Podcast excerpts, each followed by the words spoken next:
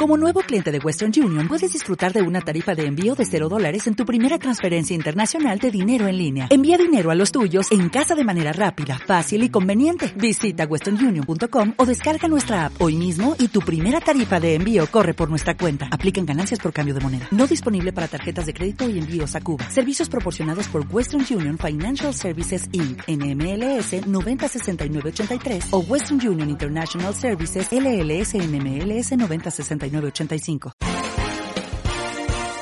Gracias por escuchar los podcasts de Radio Utiel. Accede a todos nuestros programas en radioutiel.es.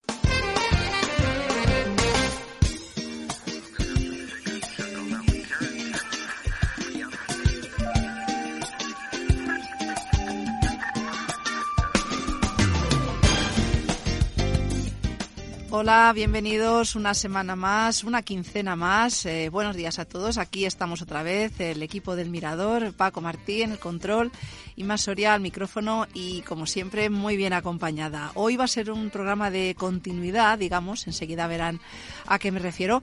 Repetimos con los dos invitados habituales y tan habituales que fueron los últimos que nos acompañaron hace dos semanas, pero nos quedaron cosas por, eh, por tratar y ya saben que no nos conformamos con poco. Queremos más. Aquí estamos, como digo, preparados. hemos cambiado el horario que teníamos la temporada pasada. No les puedo pedir que se pongan tan cómodos ni que se relajen tanto porque estamos en horario de plena actividad. Pero sí que esa escucha activa, ese disfrute de lo que nos van a contar nuestros invitados eh, será el mismo, sin duda. Pues como digo, aquí estamos. Ellos están preparados, eh, nosotros también. Y vamos ya con la primera sección.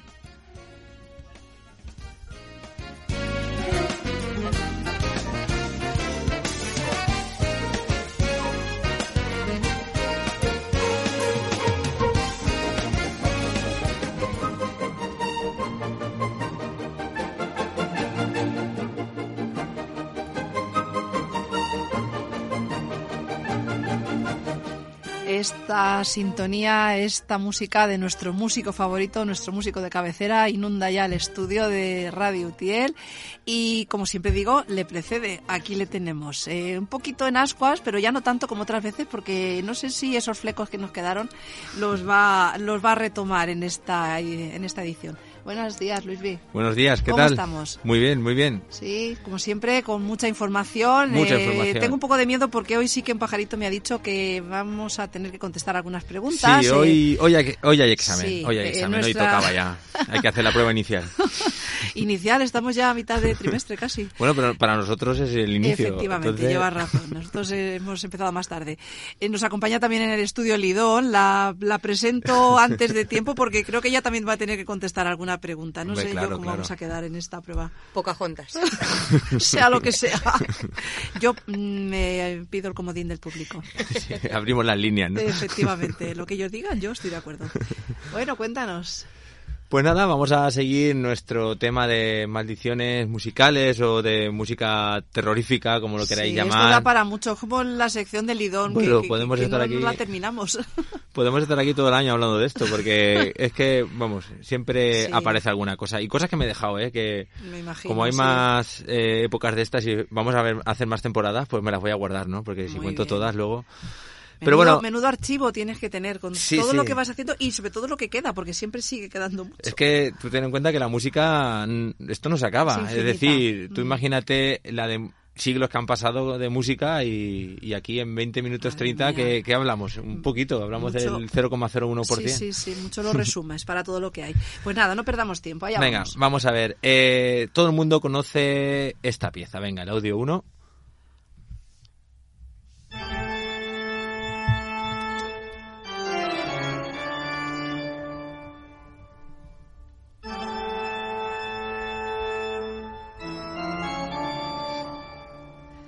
Sí, yo creo que hasta ahí, ¿verdad? Sí, esto se conoce, ¿no? Vale. Vais a decir que es Drácula, Sí. ¿no? Sí. Bueno, Pocahontas no es. No, poco. No, y Frozen tampoco. Hasta No, ahí llego.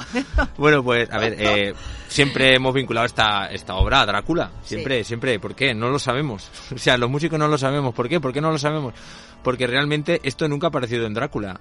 O sea, es lo curioso. Es una cosa que, que mentalmente nosotros atribuimos a Drácula. Sé, porque tocaba el órgano, no sé, pero bueno, esto nunca ha aparecido en ninguna película de Drácula. En la primera película que apareció de forma oficial fue en Doctor Jekyll y Mr. Hyde o en la del Gato Negro, que son películas de los años 30.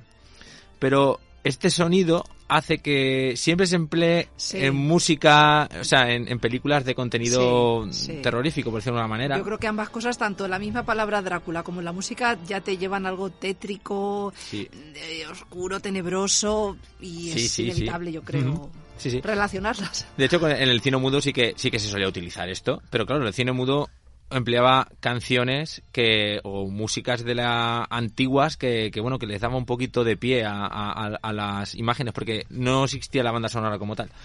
Pero bueno, esto el bueno de Bach no lo hizo para una película de Drácula ni para el libro de Drácula que aún no estaba escrito. Sí.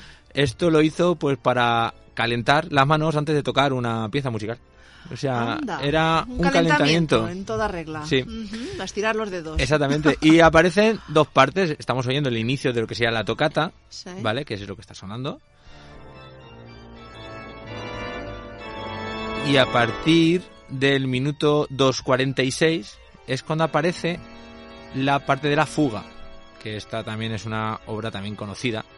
Si la habéis oído una vez o la habéis oído entera, eh, a partir del, del minuto 2.46 más o menos, aparece lo que sería la fuga. A. Escuchad.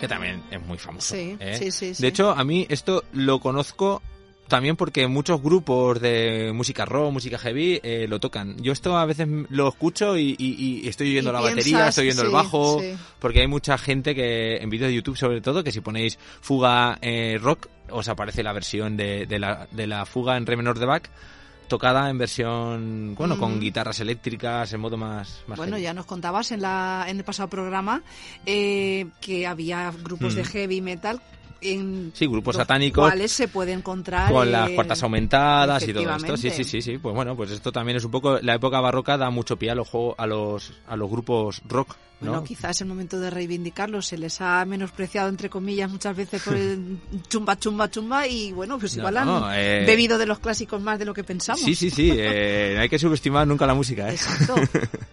Bueno, eh, pues lo dicho. Eh, sí que es verdad que esto tiene una historia curiosa porque te he dicho que era de Bach, pero no está muy claro si es de Bach o no. Porque, bueno, eh, muchos expertos atribuyen esta pieza a uno de sus copistas, que era eh, Johannes Rink, porque realmente solo se ha encontrado una copia de esta obra y no estaba firmada. Lo que pasa es que como la tenía este copista, que en principio tenía más obras suyas de Bach, Se pues hecho. se da por hecho que es de, es de Bach. Y no se sabe si es una obra de juventud o es una obra ya eh, más madura. Lo que está claro que no es intermedia, ¿vale? Porque los biógrafos la ubican o muy pronto o muy tarde. Y tener en cuenta que esta eh, obra en la época prácticamente pasa inadvertida, ¿vale? Salvo, o sea, que ya en el siglo XIX, gracias a Felix Mendelssohn, que fue un compositor que eh, volvió a extraer todas esas obras barrocas de Bach, se puso otra vez de moda. Estamos hablando de prácticamente un siglo después, Sí, sí. ¿vale? O sea, ha aparecido, o sea, no, no se utilizó, no se volvió a utilizar, ¿vale? Hasta ahora que ha ido cogiendo también más fama, gracias también al cine mudo y también a la importancia de esto, porque mirad, escuchad el audio 2, a ver si os suena esto.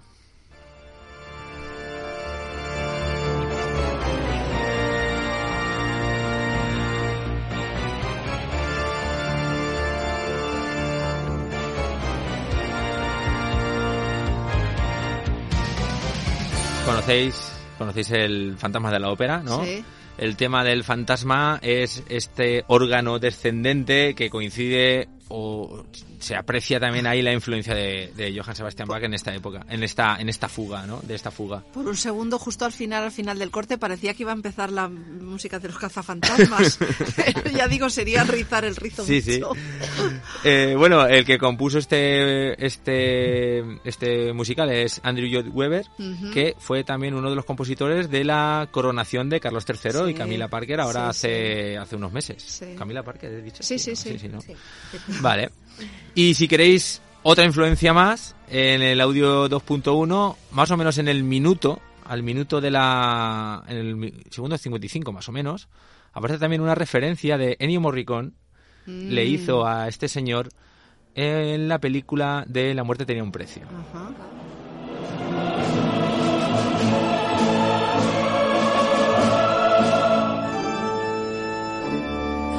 Vaya, qué curioso.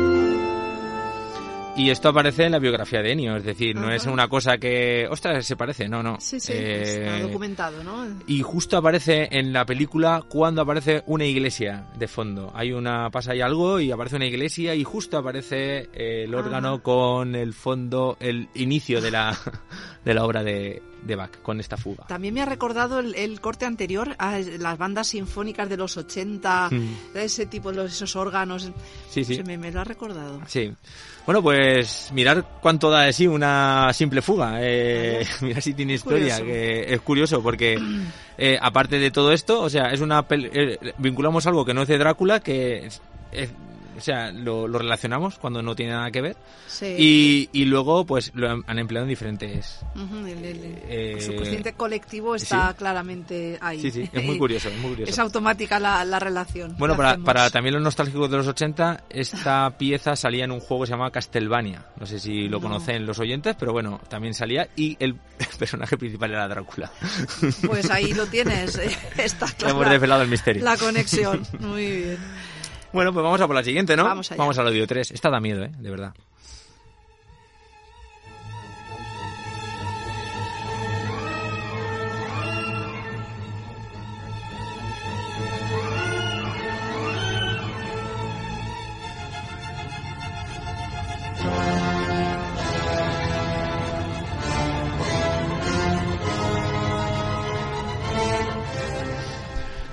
¿La conocéis? Mm, Sí, de la película Fantasía, no sé si os sonará. sí. Era la parte que yo siempre quitaba cuando era pequeño porque me daba miedo.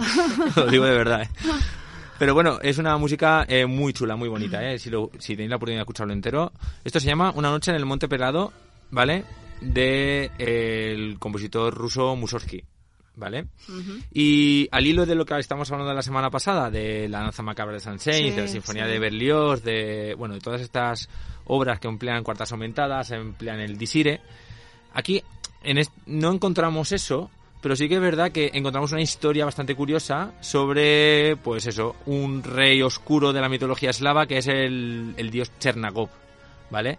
Que es una invocación, es una aquelarre de brujas que invocan a, a este rey oscuro, ¿vale? Para que salga a medianoche, Ajá. ¿vale? Entonces la música es así muy tenebrosa, con cosas sobrenaturales, trinos, eh, pues eso, muy, todo muy misterioso, Sí, muy todo muy de brujas. Ves las brujas aparecer, ves el aire soplar. Si Madre queréis os, os cuento un poquito Sí. los cuatro secciones que porque no son movimientos, va todo seguido. En principio comienza con eh, los rumores subterráneos de voces sobrenaturales, ¿vale? Ojo con los nombres. Sí. La aparición de espíritus. La glorificación a Chernagov con una misa negra. O sea, son títulos reales, ¿eh? Aquelarre de brujas. Aquelarre de brujas visto por un campesino y se dispersan los espíritus y acaba con el amanecer. Todas esas partes Madre mía, que os no acabo pasen de pronto estos días ya. No sé, ya estoy llegando a mi límite ya. todas estas partes aparecen. Ay, y os digo una mía. cosa, si las escucháis, ¿eh? Da miedo de verdad. Eh, os digo que más de una, más de una sección acertáis. Mm, Porque se, relaciona fácilmente. sí, sí, sí, se relaciona Vale. muy fácilmente. Sí, sí. Eh, decir que Mussorgsky era un compositor que no era, mm, no era, ¿cómo decirlo?, profesional de esto. Era, entre comillas, aficionado, ¿vale? Porque una Sí. corriente rusa ahí, del grupo de los cinco, que se llamaba del siglo XIX, donde, mm, bueno, pues se dedicaban a otras cosas porque, como eran tan rusos, eh, no le gustaba el planteamiento occidental de la música. Entonces crearon su propio estilo. Cada uno hizo su estilo. Hizo su tipo de composiciones. ¿Y qué pasó? Pues porque, pues, en, imaginaros, en el siglo XIX lo que componía estos señores era muy raro. O sea, sonaba muy raro, muy raro, muy raro. No sonaba como ahora estamos acostumbrados. Sí, pero, la corriente habitual. pero llamó tanto la atención de que muchos compositores le siguieron. Y concretamente esta obra ha tenido, a partir de ahí, de, de esta, del siglo XIX, ha tenido muchas variantes hechas por otros compositores para intentar, entre comillas, arreglarla. Mm. Pero a partir del 1968 siempre se ha tocado como la hizo Mussorgsky. ¿Vale? como en decir, origen. el origen. A mí Sí. me gusta el origen. ¿Vale? Uno de los más famosos es este, que os he puesto yo, que es el de Rimsky-Korsakov, y es el que aparece en la película de fantasía. Ajá. ¿Vale? Muy bien. Madre mía, cuántas cosas aprendemos. Y veo que tienes mucho más. Bueno, sí, aquí tenemos. Todos seguimos en la misma a mí, línea, si, ¿no? si Lidón me deja, si Lidón me deja sola, yo se la acabo. bueno, vamos así, que quiero hacer el examen, va. ay, ay, Eh, mira, me, no, ¿eh? me voy a saltar el Pirgint y vamos a ir a hacer unos pactos con el diablo. Madre mía. ¿Vale? Venga, vamos allá. Eh, bueno, otra de las características principales de la música o muy famoso son los pactos con el diablo. En música siempre ha sido muy muy recuerdo, supongo que en literatura también, ¿no? En otros es vender el alma, ¿no? Tú vendes el alma al diablo, tú dices vendo el alma al diablo, pero quiero ser el músico más famoso de la época. Y después sea lo que Sí. Dios quiera, nunca mejor dicho. En las pase lo ópe- que pase. Eso es, en las óperas también ha pasado, ¿no? Sí. Por ejemplo, me acuerdo ahora en Mucha superstición también. Sí, claro. eh, sí, sí, pues eh, vendo el alma para que mi amada me, ¿no? Sí, es, es muchas temáticas de muchas óperas. Eh, el primer pacto famoso con el diablo en música fue de Tartini. Tartini es un compositor que un día se estaba echando la siesta en 1713 y mientras estaba echándose la siesta escuchaba algo parecido a lo que estamos oyendo ahora.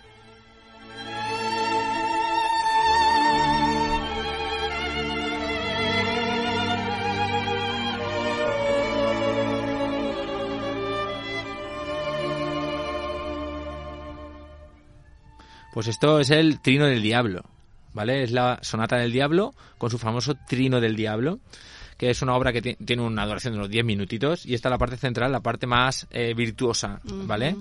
Es una de las obras más difíciles para, para violín y según el propio Tardini dice que le estaba echándose la siesta o se le apareció el diablo tocando el violín, una melodía que al despertarse tuvo que transcribir en una partitura y dice que hizo lo que pudo, eh, he hecho lo que pudo, he hecho lo que he podido, eh, sí. la he transcribido eh, lo Sí, mejor sí, que me, ha, me- me he acordado porque no me acordaba casi y lo he hecho así como dice que no es ni, ni, ni una de la milésima parte de lo que escucho. Pero bueno que lo intentó transcribir todo y quedó como el famoso eh, trino de- del diablo es esta Vaya. obra. Y a raíz de esto Sí, hay otro violinista que también es mucho más famoso que es Paganini sí. ¿no? que lo conocéis el audio el audio es lo tenemos venga escuchar esto que seguro A ver. conocéis.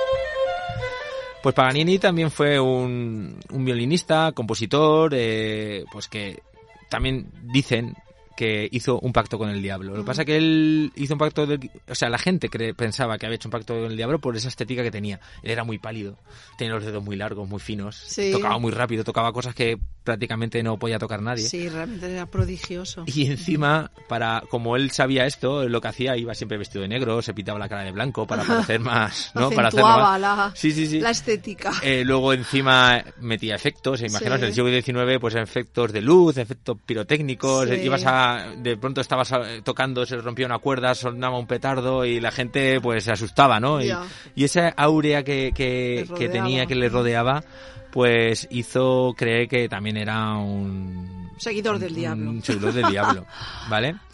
Pero esto no acaba aquí, porque en el siglo XIX también hubo pactos con el diablo. Y estamos entrando ya en terreno peligroso. A ver. Estamos hablando del Club de los 27, no sé si os suena, No. ¿no? Bueno, a mí no. Eso es más de generación del 27. Esa no suena más.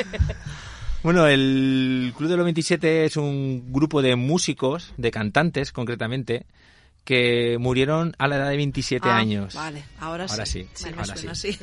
El primero de ellos fue Tommy Johnson, ¿vale? Fue el que abrió un poco la veda en 1938. Él murió, no se sabe de qué, porque al morir, eh, bueno, no se sabe, no le hicieron la autopsia porque no lo, lo- lo quemaron y no saben ni en qué cementerio está. Entonces, eh, este señor hizo un pacto con el diablo porque no tenía mucho éxito con sus canciones y lo que hizo fue, eh, pues eso, eh, hacer un pacto con el diablo y una de sus...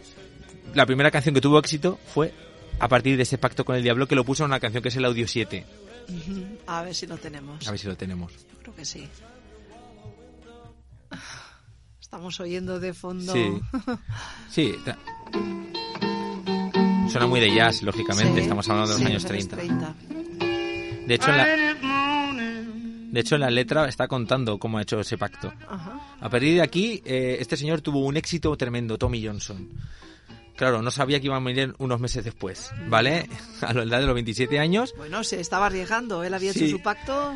Y después le han seguido mucha gente famosa. Creo que a muchos los conocéis. Sí. Eh, conocéis a Brian Jones, el guitarrista de los Rolling Stone. Ajá. A Jimi Hendrix Sí. también es uno de los miembros. No voy a decir cómo murieron porque sí. hay algunos que... Pero bueno, casi todos eh, debidos a las drogas y al alcohol. Al exceso. Jim Morrison, de, también de The Doors. eh, Linda Jones. eh, Kurt Cobain, es uno de los más famosos, se suicidó con una escopeta.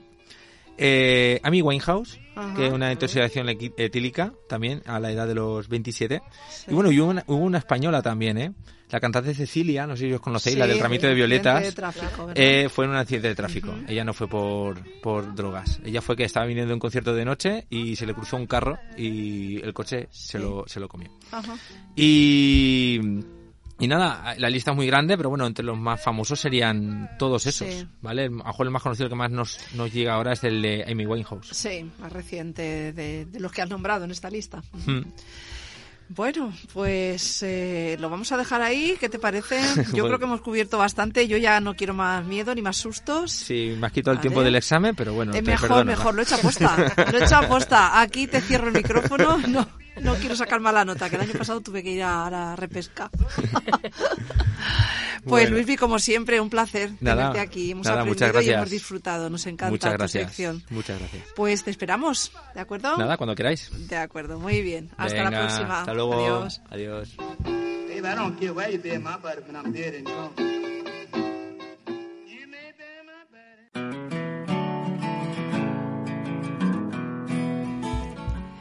Pues aquí tenemos la segunda de nuestras sintonías de hoy. Ya les decía al principio que mm, íbamos a enlazar en ambas secciones con el último programa.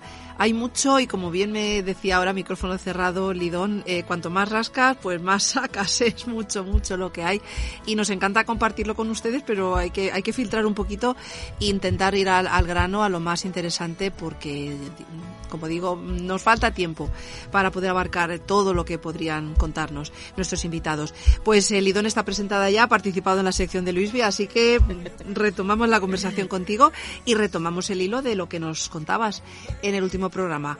Todo tuyo. Cuéntanos.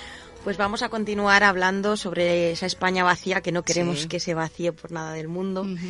Y en el último programa pues hablábamos un poco sobre sus rasgos geográficos, sociales y la literatura que se, que se encarga de dar eh, de darle voz, de darle Sí, reflejo. Exacto, de reflejarla.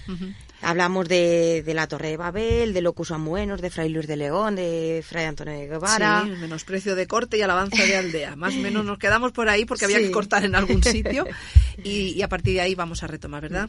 Pues precisamente unas décadas después de, este, de la publicación de este ensayo, aparece la novela con mayúsculas, la joya Mm. entre las joyas, la novela con moderna, Por antonomasia, que se suele decir. es el referente de todo lo español. sí. Nuestro Quijote, nuestro universal Quijote, traducida, no se sabe. Igual tú tienes el dato a cuántas lenguas y cuántas ediciones y cuántos formatos habrán No lo aparecido. sé, pero estará al nivel de, de la Biblia Y siguen en, apareciendo. en número de traducciones.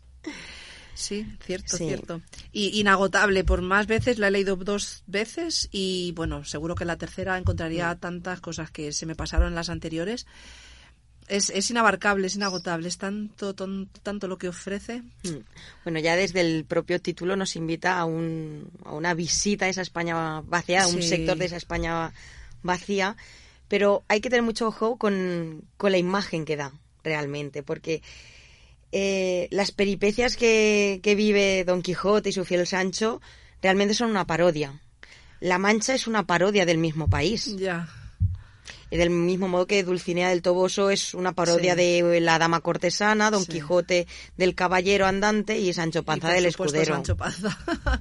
O sea, son Así todo es. parodias. Fíjate que de entre las dos Castillas, Cervantes elige Castilla la Nueva. Esa que no han cantado los juglares, de tierras baldías, abandonadas, desperdigadas, donde habita el escalafón más bajo de la nobleza castellana. Alonso Quijano, Don Quijote, era un hidalgo venido a menos, empobrecido.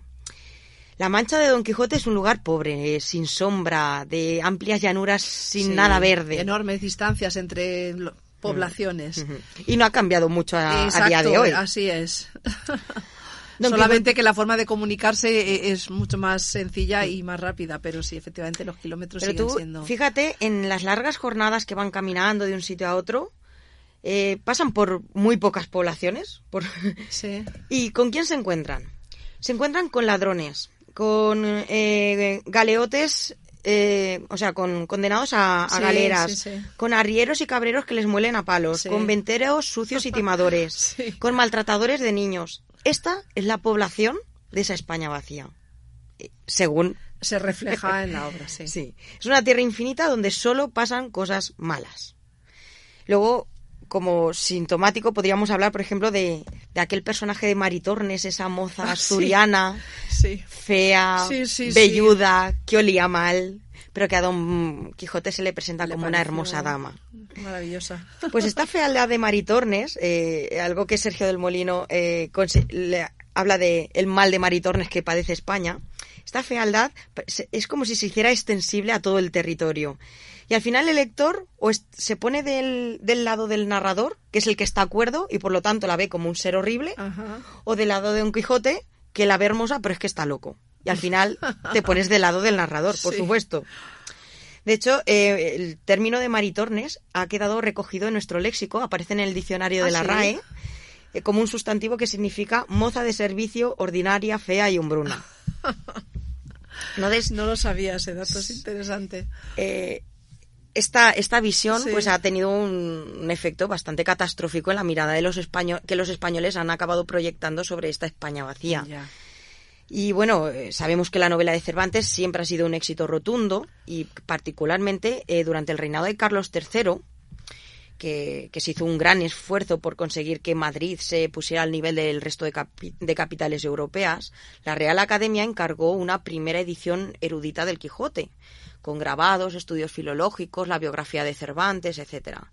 Era eh, por el año 1780 y el Quijote se convierte de manera oficial en esa mirada de, sobre la patria. Entonces, eso ha producido muchos malentendidos y problemas con el paisaje español, porque al final la España vacía es un paisaje y es cómo se mira Sí, ese paisaje. Sí. Esta mirada cruel y desdeñosa ha sido eh, una mirada muy española. Sí, quizá el mismo nombre nos predispone ya Hmm. a una visión negativa, cuando posiblemente no lo sea tanto, pero... Pero ya- es que los extranjeros no la tienen de esta misma manera. Efectivamente, por eso digo que yo creo que es algo que ya venimos eh, con, la, con el pie echado, que se suele decir eh, vulgarmente. Sí. Igual no es así, es, es otra forma de mirarla, no tiene por qué ser negativa. Hmm. Durante el siglo XIX aparecen muchos eh, libros de viajes eh, franceses, Sí. ingleses, que se meten, se adentran en España y la van recorriendo con, como si fuera algo exótico, algo Claro. plagado de aventuras. Eh, y Sergio del Molino coge eh, un texto de- del libro de viajes que escribe sobre España Gautier, el poeta francés, y coge el texto original en francés y la traducción que hizo en su mismo tiempo un poeta prestigioso español. El poeta francés habla, por ejemplo, de simplemente rocas grises. El traductor habla de peñascos, pedruscos, parduscos, con esa derivación morfológica Sí, tan despectiva. Sí, exacto. Que no se- Peyorativa, claramente. Claro, y no se corresponde con, con lo que se escribió en, en su Francia. origen. Eh, este mismo poeta francés eh, también afirma que dice, eh, la despoblación en España es terrible. En tiempos de los árabes tenía 32 millones de habitantes, ahora no tiene más que 10 o 12. Este es un tópico muy extendido en la época de los románticos, porque sí es que sí acierta en los 12 millones de habitantes de, de aquel momento, pero no en la cantidad del mundo andalusí. la población de Al-Ándalus no era No la era que esa. la que dice, pero bueno, es un tópico que se extiende Sí. mucho porque idealizan aquella época de esplendor. Sí, Y ya que hemos llegado a los románticos, pues nos vamos a detener un poquito más vamos.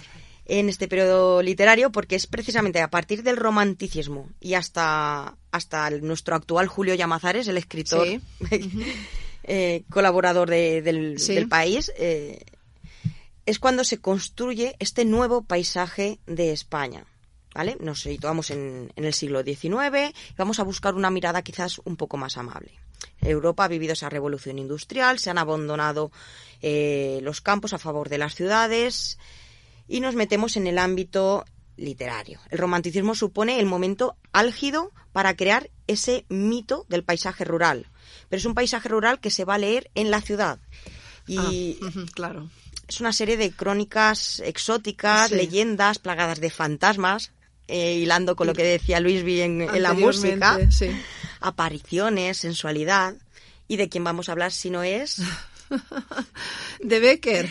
De Becker. Becker no sé por qué Romántico por siempre- excelencia. Siempre aparece Becker, siempre aparece Machado, siempre aparece tu Sí. apellido. Becker, eh, en algunos momentos de su corta y disipada vida, pues tuvo que abandonar Madrid y marcharse en busca de aires más puros para curar sus enfermedades, menos contaminados y más endeble, tranquilos. cierto. Mm. No lo hacía por voluntad propia, él adoraba vivir en la capital, sino obligado por las circunstancias. Y fue célebre su paso por las tierras sorianas, por ejemplo. Sí. Vivió en Oviercas. personajes ilustres de, de Soria. Sí, estas tierras precisamente inspiraron algunas de sus célebres leyendas, el rayo de luna, la promesa, la corza blanca, los ojos verdes. De hecho, acaba de celebrarse ahora el Festival de las Ánimas Sí, eh, del por que nos todos los hablaste santos. en el primer programa de la pasada temporada, ¿cierto? Sí, por estas fechas era. Sí. Bueno, pues en un momento dado tuvo que retirarse para curar, eh, curarse la tuberculosis que padecía y en este caso se marchó a Veruela. Veruela eh, tiene- tenía un monasterio que, por cierto, en breve, creo que en el 2024 está a punto de, de ser inaugurado como parador. Ajá. Pues eh, Veruela está a los pies del Moncayo, está en la provincia de Aragón, eh, o sea, en la, la comunidad autónoma de Aragón. Sí.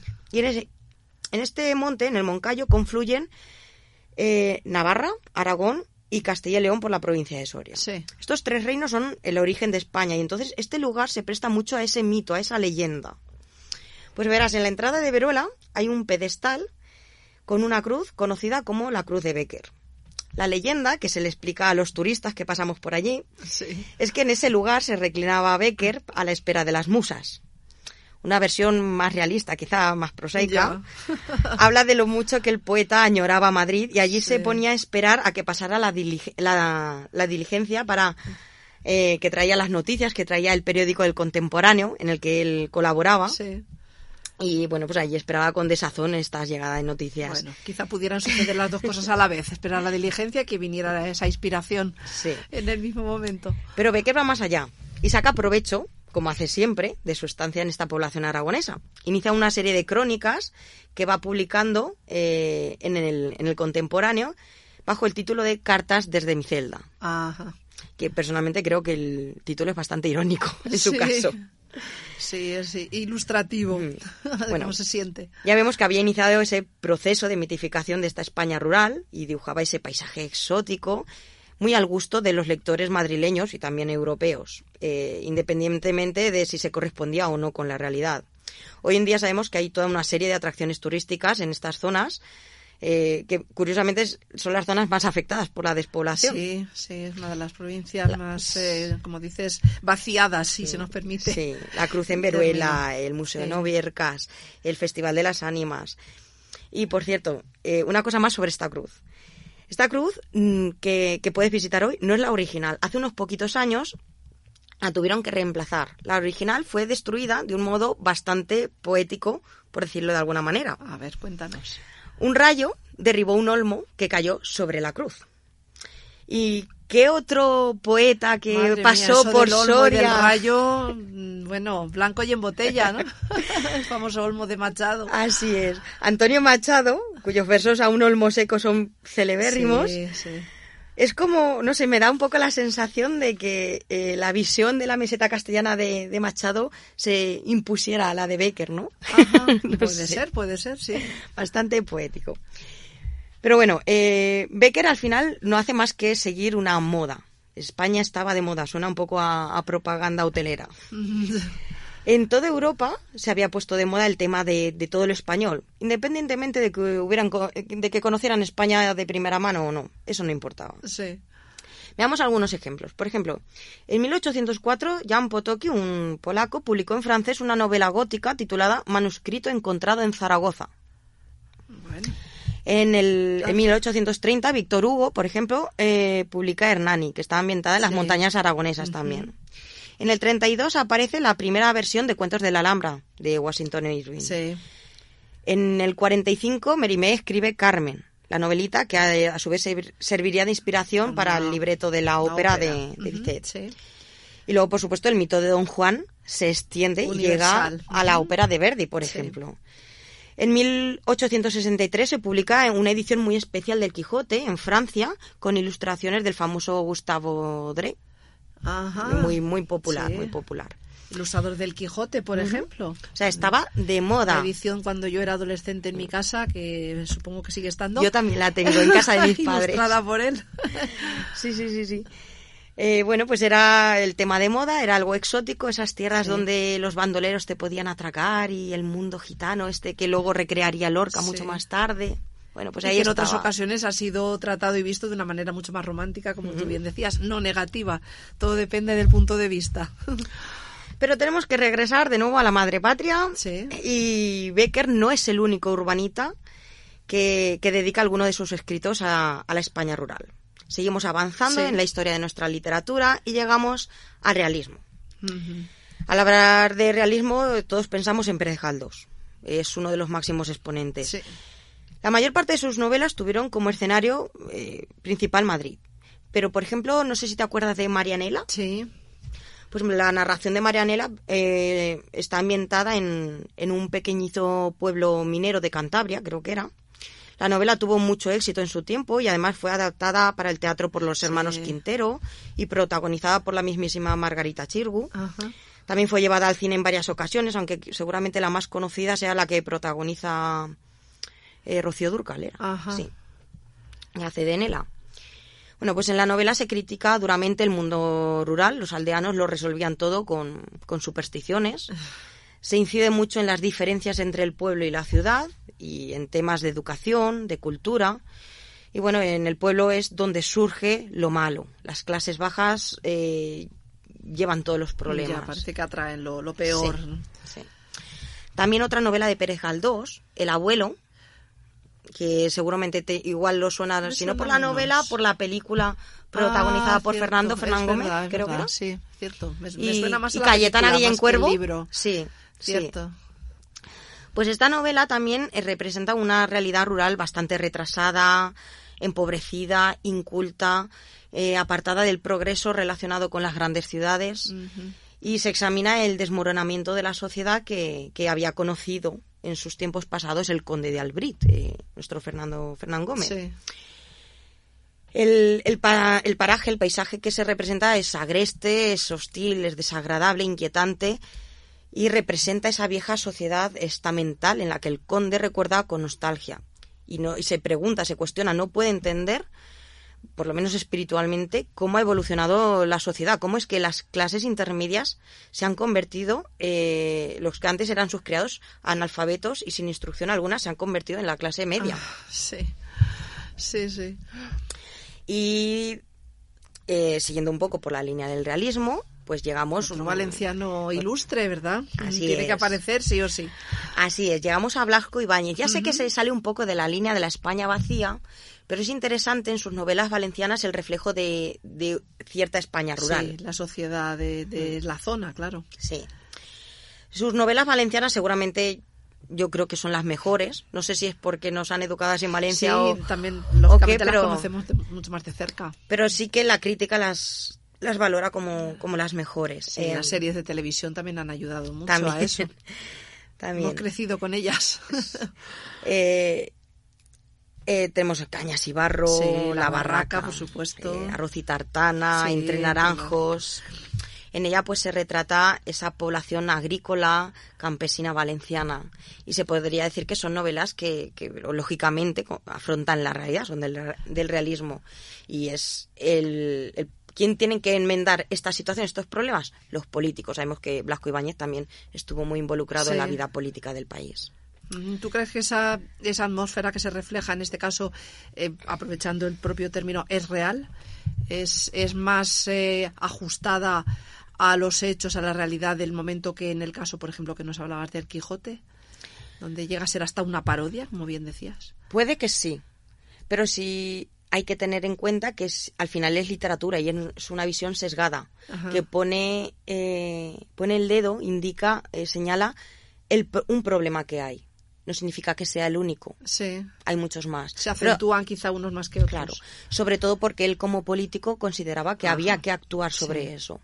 Entonces, entre ese mundo de política y literatura, Sí, se movía. Y la clase política de la época, bueno, de la época estoy pensando, la vamos a dejar ahí en la actual, pero no, no, no respondía a las necesidades de la, de la sociedad, como bien refleja él en su obra, exacto. Y con conocimiento de causa directo, por lo que tú decías, que también estaba involucrado en política. Muy bien, pues continuamos. Aún tenemos un poquito de tiempo. Un poquito de tiempo, Sí, pues bueno. podemos estirar un poquito más. Entonces vamos a ir avanzando un poco eh, hacia, hacia el principio de siglo, pero antes vamos a introducir eh, los primeros clubes alpinistas y excursionistas.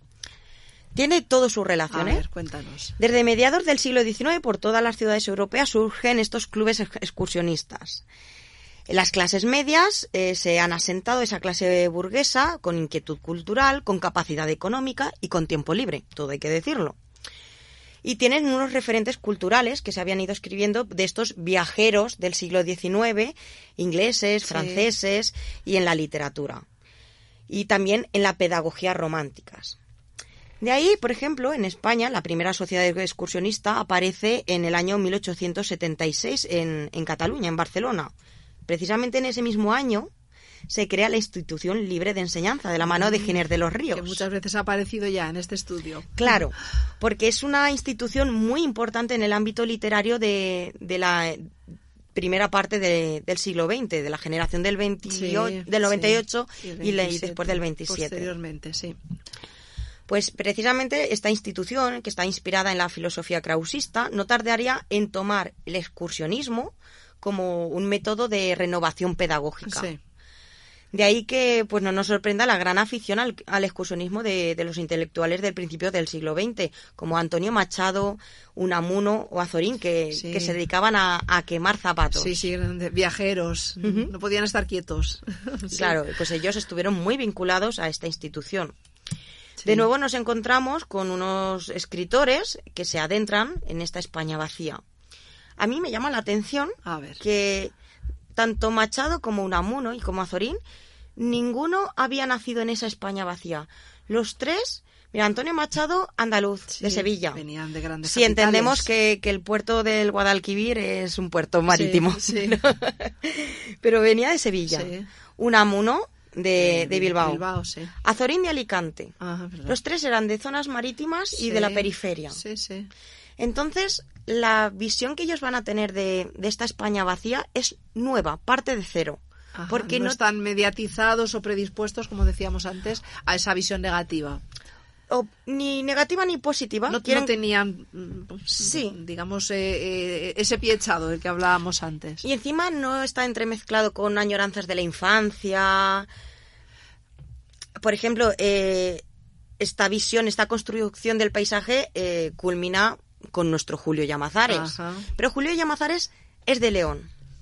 Sí, Julio Llamazares es de León. Entonces él ya, su- sus escritos están impregnados de, de unas experiencias propias, de una crianza, de, una de su vida infantil. Y entonces sí que ahí está más, más predispuesto. cambia un poquito. Va- Vamos a hacer un pequeñito parón y vamos a escuchar la melodía que has elegido para hoy. No, no quería interrumpirte porque es tan, tan interesante, pero vamos a escuchar un poquito para ambientar lo que estamos hablando.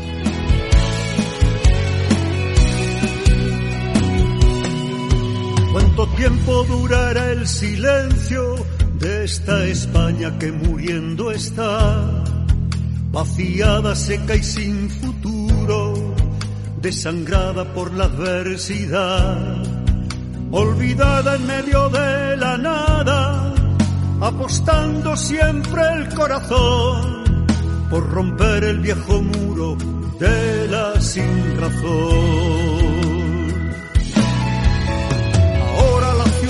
gota a gota esculpió el agua en el medio de los pinos.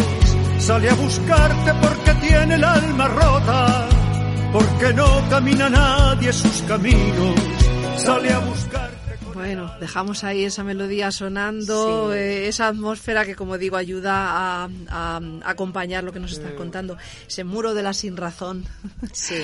¿Cuánto hay detrás de esas Eh, palabras? he elegido esta canción porque se ha convertido un poco en el himno de la España vaciada, Sí. eh, más de la provincia de, de Cuenca, pero, Ajá. pero creo que es está muy bien la Sí, se Ahora, puede de extrapolar al resto.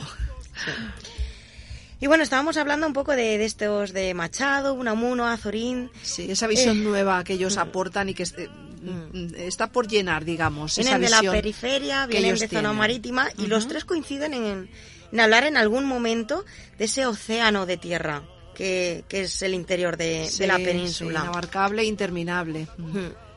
Por, el- por todo esto, yo creo que se puede afirmar que, que este paisaje literario artístico realmente se, se compone en los siglos XIX y, y XX.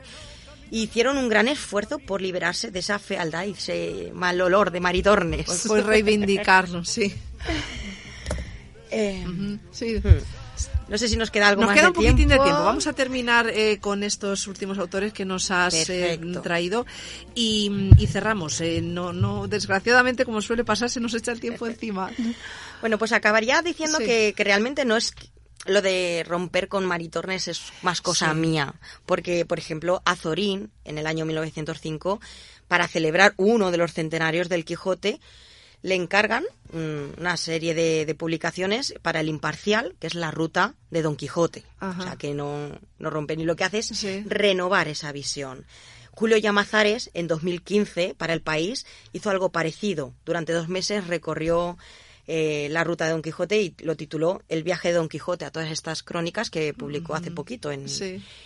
en el país. Y con eso ya, no sé, Sí, ya casi sí, que hay que ir cerrando. Pues eh, lo, lo vamos a dejar ahí, efectivamente. Sí. Como nos, nos queda todavía, vamos, eh, ya estamos a principios del siglo XX, vamos hilando poco a poco, vamos, vamos eh, pasando décadas hasta llegar a, a la actual y es un momento perfecto, creo yo, si te parece. de la mano de Julio Llamazares. que es Efectivamente, el cual escuché una entrevista hace poco con Pepa Fernández en, en Radio Nacional en su programa de los fines de semana. Pues como digo, lo dejamos aquí, continuamos en una próxima edición. Muy interesante, como siempre, nos ha encantado esa visión. eh, yo creo que sí que el Maritornes no es solo cosa tuya, es eh, está ahí, está ahí. Y, y es cuestión, pues bueno, de, de comparar con otras visiones que posteriormente han venido.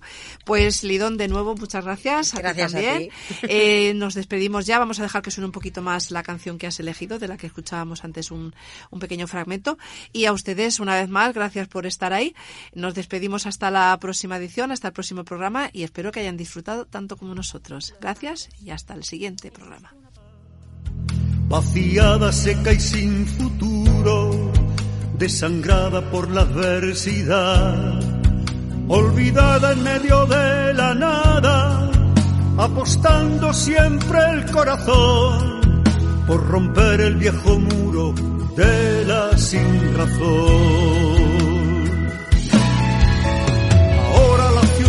gota a gota esculpió el agua en el medio de los